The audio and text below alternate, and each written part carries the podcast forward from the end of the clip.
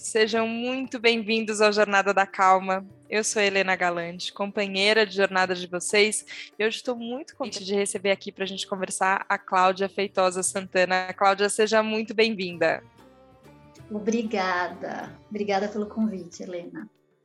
A Cláudia tem me acompanhado com um livro, que foi meu livro de cabeceira aqui na última semana, que se chama Eu Controlo Como Me Sinto: Como a Neurociência Pode Ajudar Você a Construir uma Vida Mais Feliz. E eu vou contar para vocês que essa última semana não foi uma semana nada simples, tivemos muitos é, imprevistos, coisas que acontecem, a vida parece que é, é boa dessas coisas, né, Cláudia? De atravessar a gente com episódios que a gente não espera, é, com cirurgias imprevistas de familiares, acontece tudo, um monte de coisa. E para mim foi muito legal acompanhar é, a trajetória que você constrói no livro, essa organização da gente entender como a nossa mente funciona e como as nossas emoções, os nossos sentimentos funcionam, no momento que eu estava mais bagunçada e sentindo um milhão de coisas. Eu queria te perguntar sobre o processo, enfim, você como neurocientista estuda isso há muitos anos, claro. É, mas eu queria começar te perguntando sobre o processo de escrita do livro. É, se, se é essa organização tão organizada que chega e que para a gente é tão reconfortante de ler e entendendo passo a passo, se para você ela também é assim, ou se começa num, num, processo criativo que ele é um pouco mais caótico e depois ele vai se organizando. Como é que foi? Nossa, nós estamos voltando 20 anos. Nós estamos voltando para 2002. Hoje nós estamos em 2022. É, no fundo, no fundo, essa busca começou com uma depressão. Porque eu tive depressão, como eu acho que você deve ter visto no livro, Sim. que foi no, no momento que eu não queria mais trabalhar com arquitetura e engenharia. Eu era arquiteta e era engenheira. E eu estava em busca numa busca que eu ainda não sabia o que, que era. E depois eu vinha saber que era neurociência, porque naquela época nem se falava praticamente essa palavra, só nos meios muito acadêmicos e muito específicos. Bom, eu acabei realmente encontrando a neurociência, que é onde eu vi que era ali que eu precisava ficar, e eu tinha o interesse em buscar respostas para coisas práticas e problemas e questionamentos da nossa vida cotidiana, que eu percebi que as terapias alternativas, as questões alternativas, elas, que era onde eu estava buscando, né? Elas não estavam respondendo, elas estavam vindo com dogmas. E eu já tinha fugido da Igreja Católica com muitos dogmas. E aí eu falei, bom, é aqui o meu lugar. Mas eu fui estudar questões, é, assim, nem, nem vale a pena a gente entrar aqui no detalhe, mas eu fui estudar percepção de cores e várias outras coisas dentro da percepção de cores, doenças. E eu fui entrando nesse mundo da neurociência. Depois eu fui fazer pós-doc na Universidade de Chicago, onde eu fiz neurociência integradas. Então eu fui entrando cada vez mais a fundo e paralelo às minhas pesquisas que não tinham não necessariamente a ver com essas questões cotidianas, eu fui me interessando mais, cada vez mais por isso, e buscando, dentro da neurociência, é, resposta para tudo isso. E eu fui encontrando. E aí eu já comecei a fazer divulgação científica, acho que 2010, 2012, e aos poucos eu fui indo. Então eu acho que o processo, né, como eu conto no livro, são 20 anos de pesquisa. Então, esse livro, na verdade, é o resultado de 20 anos.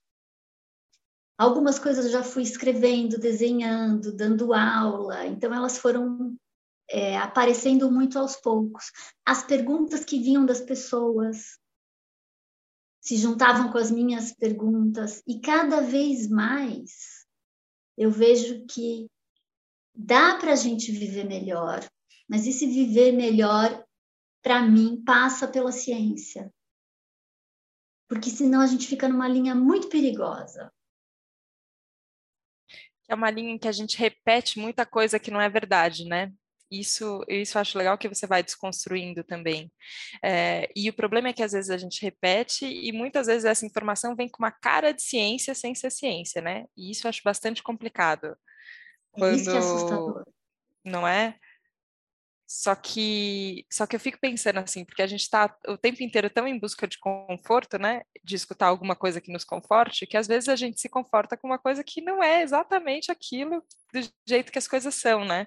É, até recentemente, agora, enfim, por conta do Dia da Mulher, você começou a contar, você fez um vídeo muito legal sobre isso, assim, sobre coisas que a gente repete, sobre ah, o cérebro do homem, o cérebro da mulher, e, e não é nada disso, né? Só que já foi repetido tantas vezes que parece que é isso, né? E outra coisa, tudo que é muito intuitivo parece que é verdade, não é? Sim. E um, recentemente um amigo me procurou desesperado, que estava com umas doenças e estava numa busca da medicina alternativa e, e ele estava cada vez se culpando mais porque nessa busca, o que, que ele encontrava? Isso tudo aqui, eu sou culpado.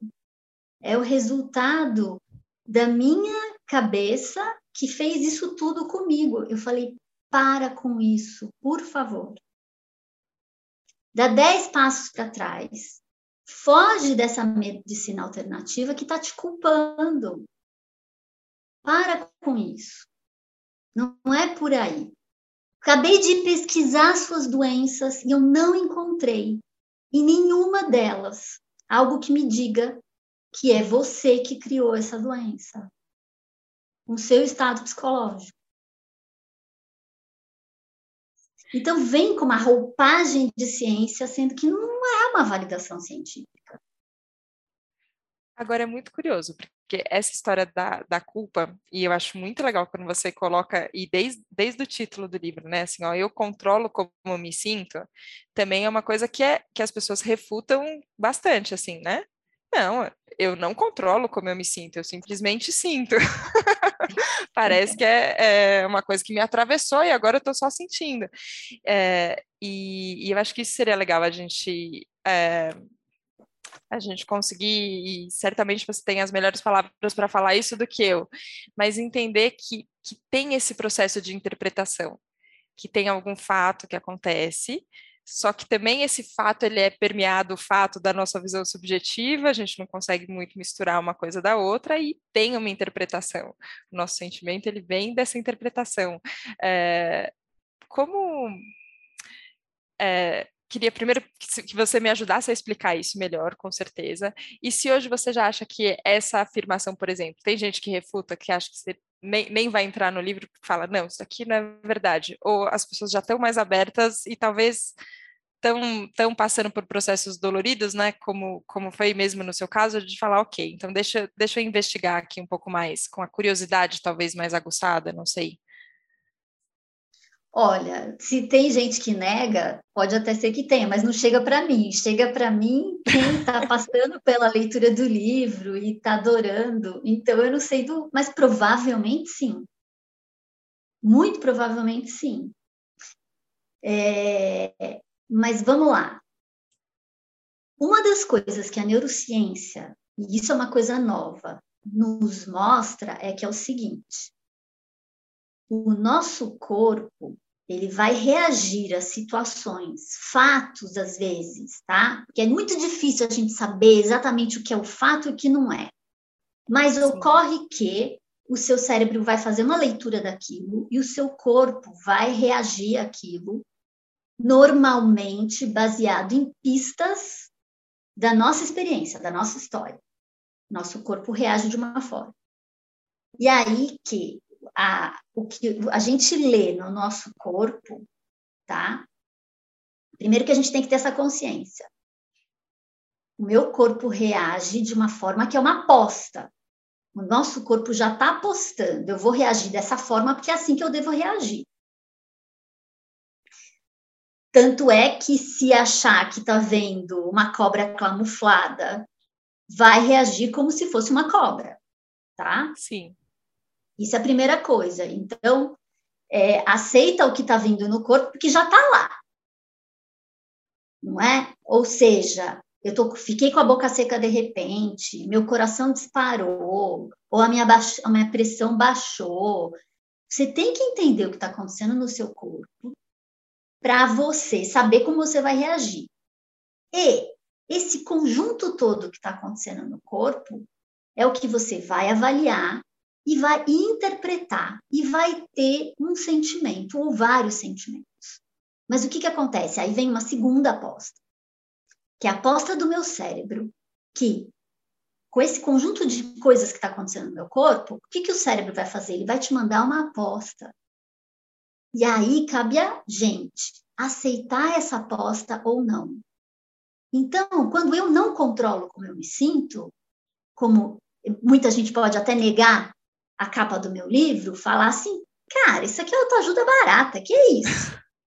Não vou nem não vou nem virar do, do lado avesso, né, na contracapa. Porque isso é ridículo. Então, por que, que parece que é ridículo? Porque eu estou aceitando que essa aposta de sentimento que o meu cérebro está me dando é realmente o que eu estou sentindo. Mas não é, como eu conto no meu livro. Depois de voltar ao psiquiatra para fazer check-up, como eu faço check-up com o clínico geral, com a ginecologista, eu chorava no começo da consulta. E eu estava só fazendo check-up, eu estava ótima, porque eu estava chorando, estava chorando e já ficava triste. Por quê? Se eu estou encontrando com o meu psiquiatra, qual é a aposta do meu corpo? Chorar. Era a tristeza que eu sentia quando eu estava deprimida. E qual é a aposta do meu cérebro? É tristeza. Eu estou deprimida de novo. E eu ficava curiosa, eu falava assim, mas doutora Fran, o que está acontecendo? Por que, que eu estou chorando? E eu sozinha fui pensando, eu falei, gente, é isso, são essas apostas. E esse é um dos melhores exemplos. A partir do momento que eu ensinei para o meu cérebro, para o meu corpo, que não era aquela aposta adequada, eu não tinha mais isso. Ou seja, é um aprendizado. Porque a gente tem que checar principalmente a aposta do cérebro. Porque checando a aposta do cérebro, depois você acaba mandando uma outra aposta para o seu corpo nas próximas Sim. situações. Então, você não precisa se preocupar com suas emoções. Que é o que eu chamo, né? Que o que está no corpo é a emoção Sim. e a interpretação é o sentimento. Isso eu explico bem detalhadamente no livro, essa separação. Mas são dois estágios. É extremamente importante a gente saber que a gente tem o direito de checar essa aposta do nosso cérebro. Inclusive, inclusive, quando a gente faz isso, a gente também tem aí essa maleabilidade de também poder escolher o que nos é mais benéfico. Que não necessariamente significa escolher um sentimento positivo e viver naquele mundo, sou otimista, é, mas de uma forma extremamente irrealista, porque isso nos coloca em situações extremamente perigosas. Então não é viver, né, numa numa, como é que fala? Num mundo conto de fadas, vou só escolher as coisas bonitinhas, vou, to, vou to, só ficar no no, na, como é que se diz? Vou só ficar aí no termômetro positivo, na balança, no que é, no que tá bom, na, na, na paz e amor. Não, uhum. não é nada uhum. disso. Agora, nessas apostas que vêm, é, tem uma coisa isso, assim, que às vezes a aposta vem já direto com o dedo apontado para alguma coisa, tipo, é culpa disso aqui, ó, que está acontecendo, é, e, e, uma coisa sempre terceira, né, assim, ah, é porque aconteceu tal coisa, porque fulano falou, porque não sei o quê, é, e é, é quase nessa situação do, é, do consultório que você descreveu agora, foi, foi a sensação que eu fiquei sentindo essa semana. Então, isso, assim, ah, um procedimento médico que tem que acontecer. De repente, você começa a reagir de um jeito que não é proporcional ao procedimento que tem que ser feito, por exemplo, a cirurgia. Mas você está reagindo como se fosse uma cirurgia muito maior que aconteceu no passado, um medo muito maior que você teve no passado, enfim. É, só que tem um jeito de, nesse momento de escolher a aposta, é, ok, eu aceito essa aposta do meu, do meu cérebro ou não. É, é, esse sentimento que é adequado? Será que tem outro sentimento que é adequado? Que tem quase que um. É, um salto no escuro que a gente tem que dar, porque a gente quebra um padrão que está sendo feito, não é? é? se, se eu recebo essa aposta, me, me diz se eu estou viajando ou não. Se eu tiver, me não, corrija, por favor. Mas, mas como, como eu sinto isso, né? Aí também não sei se é, se é assim mesmo que acontece. Mas para quebrar uma coisa de eu sempre reagi dessa forma, então eu sempre comprei essa aposta. Em algum momento eu tenho que falar um e se. E se fosse outra coisa? E se eu tivesse? Tem um, tem um exercício de abertura, né, no fim também. Tem um exercício de abertura, tem um exercício de salto no escuro, como você disse. Infelizmente, não é uma ruptura. Por quê? Seria muito bom que se fosse uma ruptura maravilhosa e uma vez que você consegue fazer isso, pronto, está tudo resolvido. Aí vem a Cláudia, que é o eu controlo como me sinto, mas é o eu controlo como me sinto, que dá muito trabalho. E eu, que sou a neurocientista e que sou a autora do livro e do título da capa, tenho que continuar treinando para eu continuar me controlando.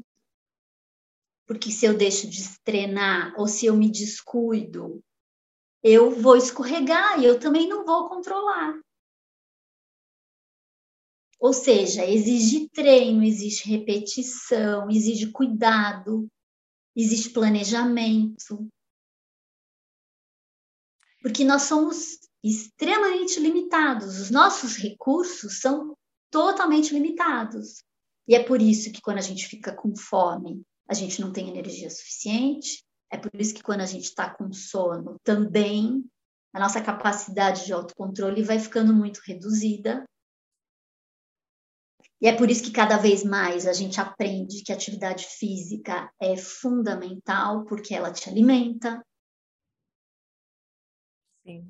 Todos esses cuidados, e é óbvio que é difícil. Você tem que cuidar de tudo isso, cuidar né, de nutrir seu corpo, e cuidar de fazer todo esse treinamento comportamental, que para uns basta, por exemplo, uma leitura de um livro cuidadosa e um treinamento sozinho, outros precisam de mais coisas para não esquecer. A, a terapia tem... também deixa de ser isso, né? Claro e é um trabalho, né? Assim, é, e ele é contínuo. E é importante mesmo você falar isso, porque a gente fica às vezes esperançoso, não sei se é a palavra, mas ingenuamente acreditando isso, assim, né? Que a gente vai fazer uma ruptura uma vez e agora tudo mudou. E aí, na vez seguinte, a hora que você cai no mesmo lugar, você fala, poxa vida, mas eu já tinha. Não, ué. Você vai ter que ir de novo e de novo e de novo, né? Tem, tem esse, esse trabalho contínuo, assim. É, e eu acho que ele é um, é, eu, eu, percebo que ele é um. A gente vai como se fosse acumulando ferramentas, né? Se essa for a nossa vontade. É, eu vejo pessoas é, muito novas que, enfim, já, já, se dedicaram a isso há algum tempo e talvez tenham mais habilidade. Pessoas, é, não acho que é necessariamente só a ver com o tempo, mas acho que o tempo de prática também influencia, né? No fim, o quanto é, hoje, 2022, é, é mais fácil para você do que era em 2002, né? Ó, oh, mas olha só, Olha só, tem uma, uma, a gente pode fazer uma comparação com duas coisinhas. É como se a gente, nesse nos reeducar, nesse cuidado que a gente tem, né? Tem o trabalho aí que é o autoconhecimento e aí tem esse esse treinamento. É como se você estivesse educando uma criança, só que aí você está educando você mesmo. Uhum. O processo de educar uma criança é trabalhoso e exige muita repetição é extremamente exaustivo. Se você deslizar com a criança um dia, ah, ela já esqueceu daquela rotina, que não pode comer o doce antes da, da refeição, que Sim. tem que escovar os dentes depois da refeição. Ela já esquece daquilo e ela vai registrar aquilo que é mais confortável para ela. E não é que o cérebro dela só que é preguiçoso, o de todo mundo é preguiçoso. Aliás, o dos adultos é mais que de uma criança. E vale, e vale também, dá para a gente comparar com, por exemplo, é, os musicistas, que não podem ficar, eu não sei se é um exagero, mas parece que é exatamente assim, não pode ficar um dia sem treinar. Sim. Porque você tem que, o quê? Você precisa repetir, você precisa repetir. Quanto mais você pratica, melhor você fica. Parou de praticar, perde. Para retomar é difícil. Então, são esses os cuidados. E aí eu gosto de dar no livro um exemplo que todo mundo gosta de se... que todo mundo se identifica, né? E que até hoje eu preciso tomar cuidado quando eu vou relatar, eu preciso tomar cuidado de usar a forma correta. Porque a gente esquece. Porque nós fomos tão acostumados a acreditar que são as pessoas que nos irritam, que quando... Então, eu vou falar para você o quê? O que, que eu preciso treinar? Aquela pessoa com a qual eu me irrito, porque não é ela que me irrita, sou eu que me irrito com ela. E todo mundo tem isso. E, e, eu tenho até hoje pessoas com as quais eu me irrito. Toda vez que eu vou me encontrar com essas pessoas, eu preciso me preparar para eu controlar o que eu sinto. E eu, ao mesmo tempo, ser respeitosa com essas pessoas. Porque muita gente acha que o eu controlo como eu, eu me sinto, pode ser de um jeito que interessa a mim, mas é, não é só com xingamento, né? Com palavras que a gente agride, a gente agride com olhar, a gente agride de uma série de formas, até mesmo no silêncio. Achei perfeito e eu vou treinar falar exatamente dessa forma. Não é aquela pessoa me irrita, a pessoa com a qual eu me irrito. É, e eu acho é, é uma coisa que também tinha me chamado a atenção um pouco no livro isso, porque como jornalista, a gente, eu fico muito atenta à linguagem, né? Quais são as palavras e como a gente fala e por que, que a gente fala de um jeito e não a gente fala de outro. É, e, e, eu acho que esse exemplo, de fato, deixa muito claro porque o jeito como você constrói a frase diz coisas diferentes, não é só o modo de dizer, mas é um treino cognitivo mesmo para entender a coisa de uma outra forma. É, e quando você fala, inclusive, sobre as palavras que a gente usa para definir os sentimentos, né?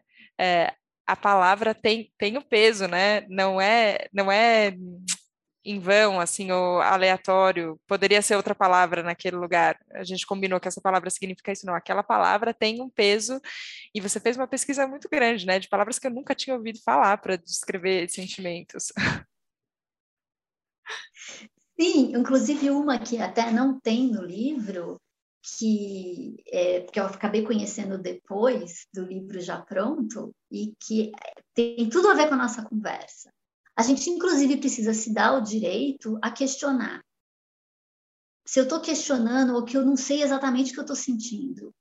E se dar ao direito que a gente tem tempo de pesquisar e o que realmente eu estou sentindo. Na verdade, a gente fica aí recebendo essas apostas do nosso cérebro, que muitas vezes são apostas completamente aleatórias. E ela, assim, ela não vai. Ela é que nem ganhar na loto, quase nunca vai acertar entendeu? Então, você está sempre perdendo. É parar para pensar e, e, se questionar o que realmente eu estou sentindo. Então, quando eu não sei o que eu estou sentindo, nós estamos em agnestesia. Eu estou agnostésica, eu não sei o que eu estou sentindo. E a partir do momento que a gente fala assim, ok, agnestesia chegando, recebe, ok, e vamos investigar. A gente precisa se dar esse direito, porque muitas vezes a gente vai ter que pesquisar exatamente o que está sentindo. E isso e ajuda. É Agnestesia, esse é o nome. Esse é o nome, agnestesia.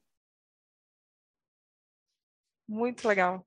E, e, tem esse momento, né? A gente consegue identificar, e, e, a sensação é essa, que ele tá chegando, né? Você fala, tá, tem alguma coisa aqui que eu, não tá, que eu tô sentindo, mas eu não sei o que que é. E, e às vezes a gente dá um nome só para não ficar com essa uh, essa inadequação, né? Assim, mas eu não sei, mas, mas sou eu que estou sentindo, eu não sei? Ok, não sei mesmo, tudo bem.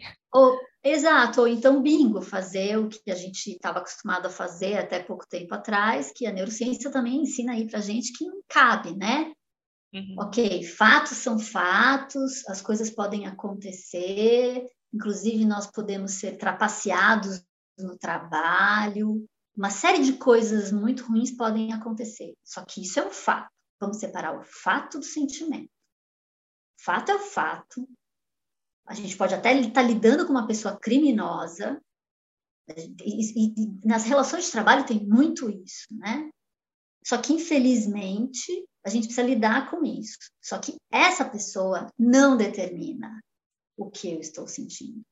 A gente precisa separar isso. Se o sentimento é uma interpretação da minha mente do que está acontecendo no meu corpo, o corpo é uma resposta aos, aos eventos externos, ok, mas eu preciso determinar o que eu estou sentindo, eu escolho o que eu estou sentindo. Inclusive, é extremamente inteligente que a gente escolha o sentimento que seja mais adequado para, inclusive, lidar com pessoas desse tipo. E que eu gostaria de não conviver, mas infelizmente eu tenho que conviver. Um exemplo. E essa característica social a gente não pode evitar, porque ela é nossa, né? Tem, é humana, a gente é. É, não escapa, né? Não, e num mundo cheio de desigualdades, não é? onde poucos têm muito, muito menos disso, porque poucos né, têm um poder ilimitado e nem sabem o que é isso. A maioria das pessoas, infelizmente, e eu inclusa, nós estamos em relações onde a gente muitas vezes lida com pessoas que têm muito mais poder que a gente e mesmo assim, a melhor forma de lidar com essas pessoas é controlando o que eu estou sentindo. Porque é a gente ter consciência de que, ok, eu controlo aqui dentro como eu estou me sentindo, e eu vou ser o mais realista possível dentro dessas situações, eu vou escolher os sentimentos que são mais condizentes comigo, porque é o que me dá forças, inclusive, para enfrentar ou para buscar me afastar. Isso tudo é uma grande avaliação. Sim. Agora, eu, eu achei muito interessante também que, é, que você colocou a felicidade logo no, no começo e, e é com ela que você termina o, o livro também. É, e eu acho que é, é, o que a gente quer. É, concordo com você que às vezes a gente coloca ela num lugar de euforia que ele não é sustentável, que a gente não consegue ficar nesse lugar eufórico para sempre, ok?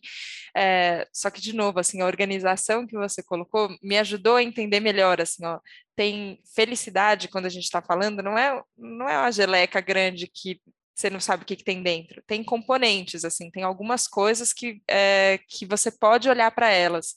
É, você falou um pouco antes de, de, atividade física, você fala de trabalho também, porque isso é a relação onde a gente está mais imersa.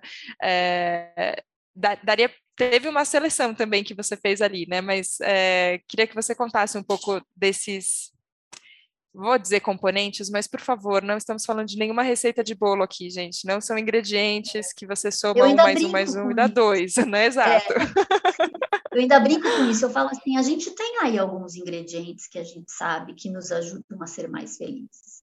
Agora, o quanto desse ingrediente é mais ou menos importante para você, aí é a sua receita de bolo e você é responsável por ela. Então, uhum. como eu começo no livro falando da felicidade, né? Ele já está logo no Sim. subtítulo. E aí eu acho que dá para, ao caminhar do livro, perceber que é buscando né, uma vida mais equilibrada que a gente vai conseguindo, na verdade, distinguir felicidade de vida feliz, porque a felicidade é esse produto que se vende aí, ela é, na verdade, um momento passageiro, eu mostro que nós somos, na verdade, muito mais verbo estar do que verbo ser. E o estar é um fluxo, né? São vários estados de verbo estar, um na sequência do outro. E a gente vai criando essa consciência de que quanto mais você está buscando essa felicidade, que é impossível para o nosso cérebro, porque nosso cérebro vive de contrastes, a gente quer estar tá mais no caminho do meio, a gente quer estar tá mais numa vida mais equilibrada, porque as oscilações vão ser muito menores. Estar consciente disso. E aí, quando eu trago esses ingredientes, é, eu vou mostrando eu vou mostrando de novo, né? Que cada um que precisa ir avaliar o seu. Mas a gente já falou de três, que é o dormir, porque até pouco tempo as pessoas até pouco tempo não, até hoje as pessoas têm vergonha de falar que estão com sono ou que querem dormir até mais tarde. Só é, as crianças é... têm direito a cochilo. Adultos não, Só... não, não sentem sono. É, é, muito doido. Você precisa dormir mais que oito horas por noite, já é um vexame, é uma vergonha, e eu estou inclusa nessa. Também. Eu não tenho vergonha de dizer. Alimentação, alerta para a bebida alcoólica, cada vez mais os artigos científicos falam que se bebemos demais, óbvio que a gente não consegue chegar no zero sem passar pelo moderado. Então, a conversa para a moderação é muito importante. E cada vez mais a gente percebe que a moderação caminha para o zero. E você bebendo cada vez menos, o ideal é beber nada, você tem muito menos chances de desenvolver uma série de coisas, uma série de problemas. Alimentação, eu gosto de mostrar que é preciso ter uma alimentação saudável? Sim, mas essa alimentação saudável precisa ser prazerosa. Ela precisa ser saborosa, você precisa buscar isso. E cada um tem como ir buscando a sua. E é trabalhoso, né? Porque, é, imagina, eu vivi sete anos em Chicago, agora eu estou aqui em Portugal e tá frio. Tá frio. Quem não quer uma gordura, uma fritura? É o por céu. favor. Na terra. Aliás, fritura, qualquer uma é boa. Não interessa o que tem dentro. Que a gente tem uma, um histórico com a, com a gordura que nos alimenta. Mas hoje a gente vive demais. Então, a, a, nossa relação com a comida precisa ser outra. Ah, aliás, posso fazer uma. uma... Por favor. Voltar um pouquinho atrás, que nem você falou da cirurgia. Por que, que é tão desproporcional, às vezes, os nossos sentimentos, hoje em dia, em relação às cirurgias?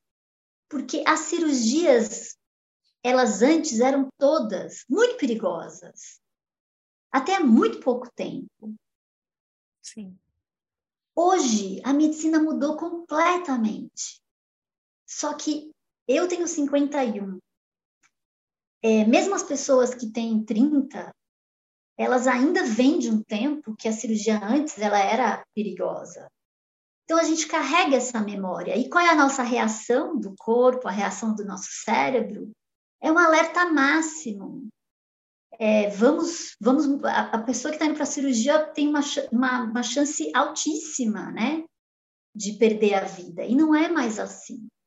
Só que para a gente ensinar que não é mais assim e não reagir dessa forma, a gente precisa reaprender a lidar com a nova medicina.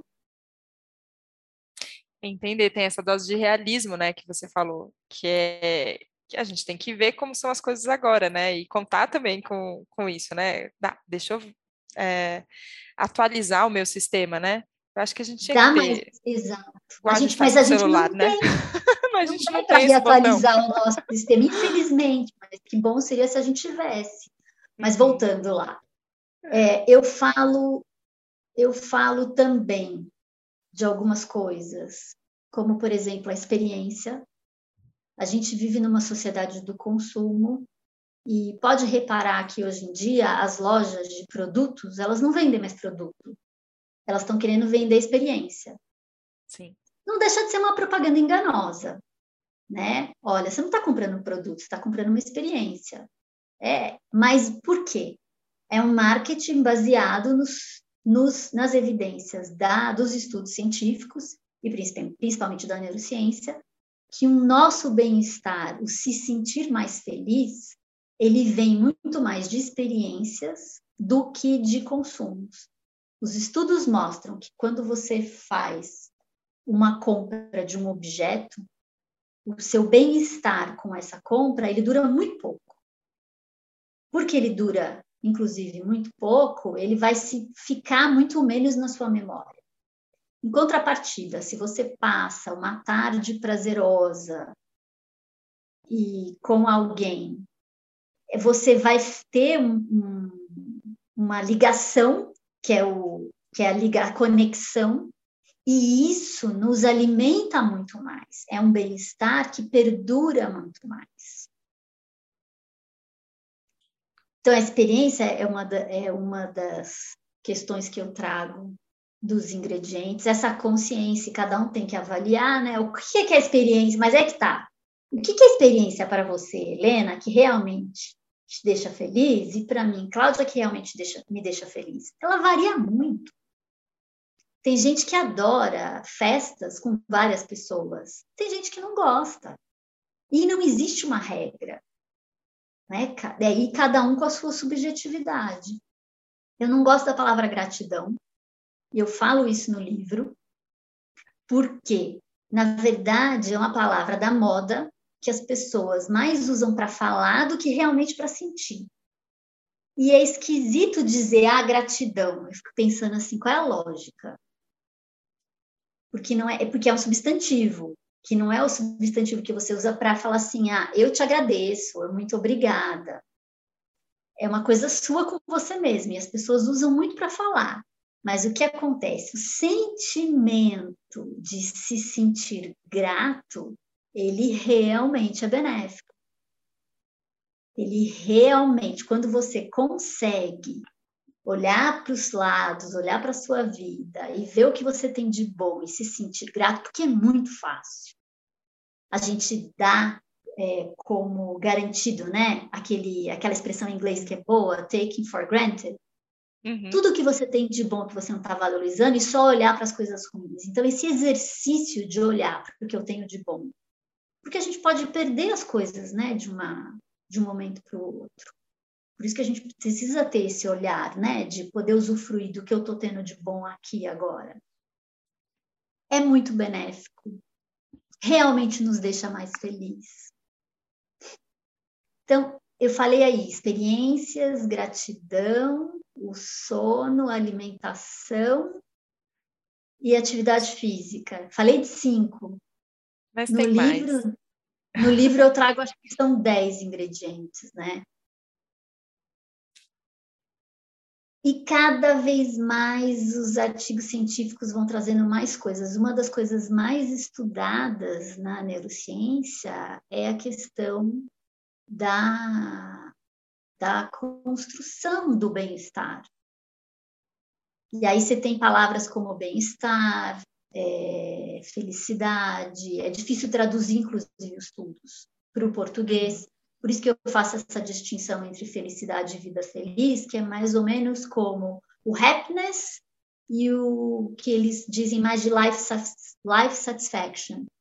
E tem muita gente Sim. que vai estudando e vai mostrando essas, essas diferenças. Falei demais?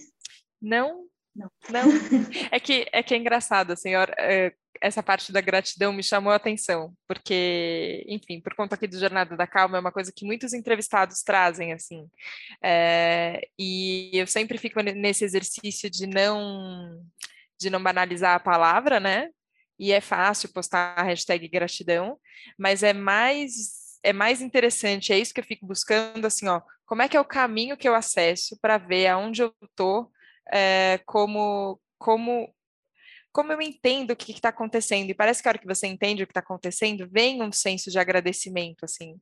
É, agora, eu estou gravando esse episódio, por exemplo, é, no hospital. Aí você fica vendo assim, ó, quantas coisas tem que acontecer para essa medicina incrível que a gente tem hoje, e é mesmo, quantos avanços a gente já teve, mas para isso acontecer, quantas pessoas, quantas etapas, quantos trabalhos visíveis e invisíveis que de repente você só chega aqui e, e ok, aí você é atendido é, e, e, pode melhorar a sua saúde física, assim tem um sentimento de gratidão que vem que é muito forte, assim, ó, é, e, que, e que eu acho que às vezes ele acontece nesses momentos em que as coisas saem do nosso, do nosso esperado, né? Como você falou, é mais difícil a gente prestar atenção quando está tudo dentro do, dentro do nosso cotidiano banal ali, né?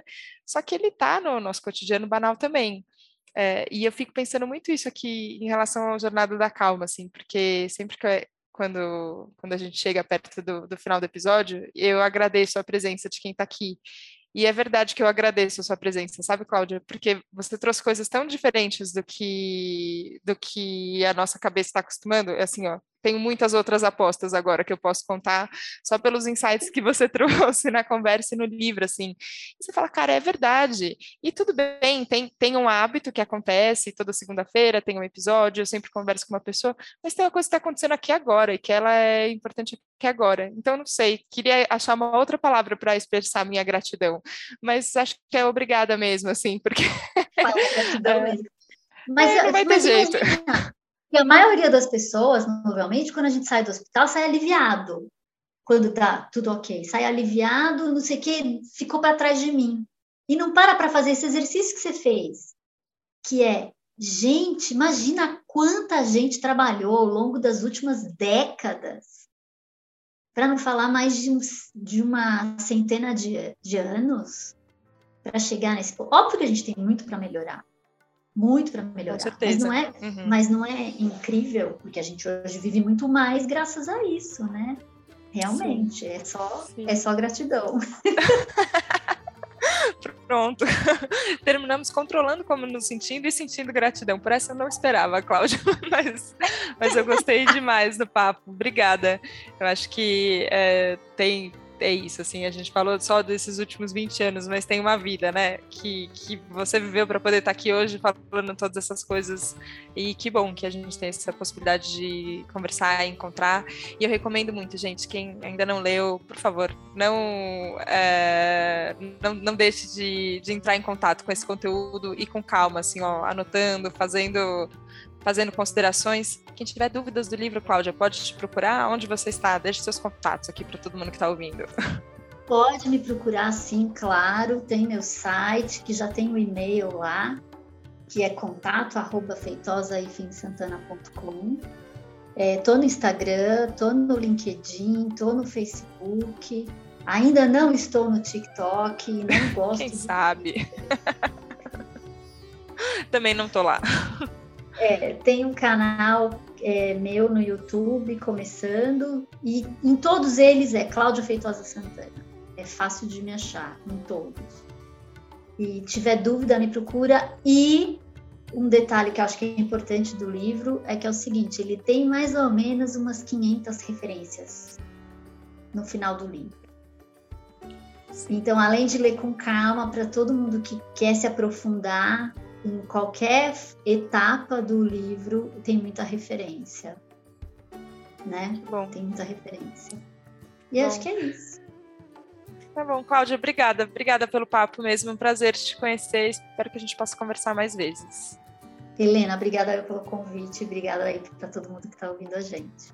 Obrigada, obrigada pela companhia. A gente se vê na próxima segunda, no próximo Jornada da Calma. Um beijo. Tchau, tchau.